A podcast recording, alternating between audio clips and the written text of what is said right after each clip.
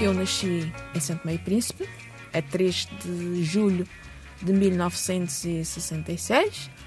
Eh, Batizei-me a 5 de fevereiro de 1967 na igreja de Nossa Senhora da Conceição e estive lá até os 13 meses. E porquê até os 13 meses? Porque o meu pai era oficial do Exército e estava a fazer lá uma comissão de dois anos. E então teve de regressar à Madeira e nós viemos. Ana Paula deixou para trás São Tomé e Príncipe, mas não trouxe a sua vida.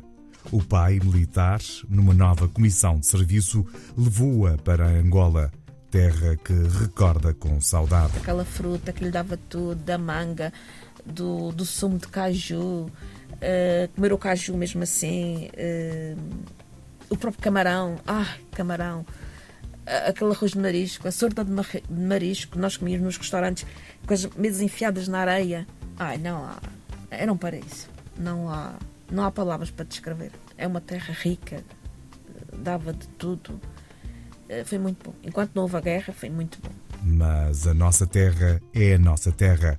E Ana ainda teve tempo no tempo que sobrou para uma passagem fugaz por São Tomé, a quando de um regresso de Angola. Com cinco anos, eu voltei lá.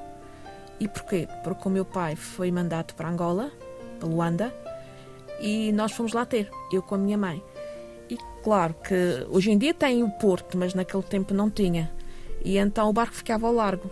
E a minha mãe dizia: Eu gostaria de te mostrar uh, Santo Tomé, mas uh, se o barco uh, não tiver o nosso amigo, o Sr. Marques, que trabalha na Guarda Fiscal, que ajude a te passar para, para a lancha, eu não passo, porque tem tubarões e eu tenho medo que tu possas cair ao, ao mar, ou, ou eu também, e, e morrermos.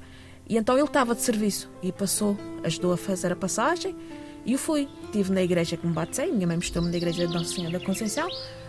Estive na casa onde eu vivi e tive a conhecer amigos que, que lá viviam. Já na Madeira, ainda menina, Ana ficou a conhecer a verdadeira história da sua vida. Quando as crianças brincam, tem aquelas maldades.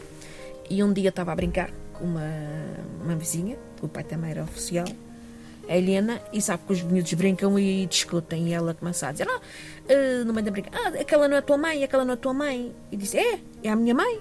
Não é, não é. Ora, vi num choro e fui dizer à minha mãe: Mamãe, a Helena está dizendo que tu não és a minha mãe. E a minha mãe apanhou aquela assim e disse: Ah, a mamãe vai dizer: A tua mãe morreu quando tu nasceste e nós ficamos contigo. E eu acreditei. Muitos anos passados, estava eu a tentar engravidar e eu disse à minha mãe: Se eu ficar grávida uh, e se for uma menina, vai se chamar Margarida. A minha mãe olhou para mim e disse: Lindo nome. Eu disse: Porquê? Era o nome da tua mãe. Eu disse: O nome da minha mãe. Agora vais contar a verdade. Eles vão contar. Ela não contou muito, só disse que realmente. Eu disse: Mas porquê que tu me mentiste que a minha mãe tinha morrido de parto? Eu não queria que tu sofresses. E disse: Agora tenho 33 ou 34 anos, já não me lembro uh, vais contar a verdade. Então ela disse que ela era empregada lá em casa e que uh, ficou grávida, teve a menina e depois não podia ir trabalhar, que era um grande atrapalho. E eles, quando não tinham filhos, e viram que realmente não era uma possibilidade de vida melhor a mim.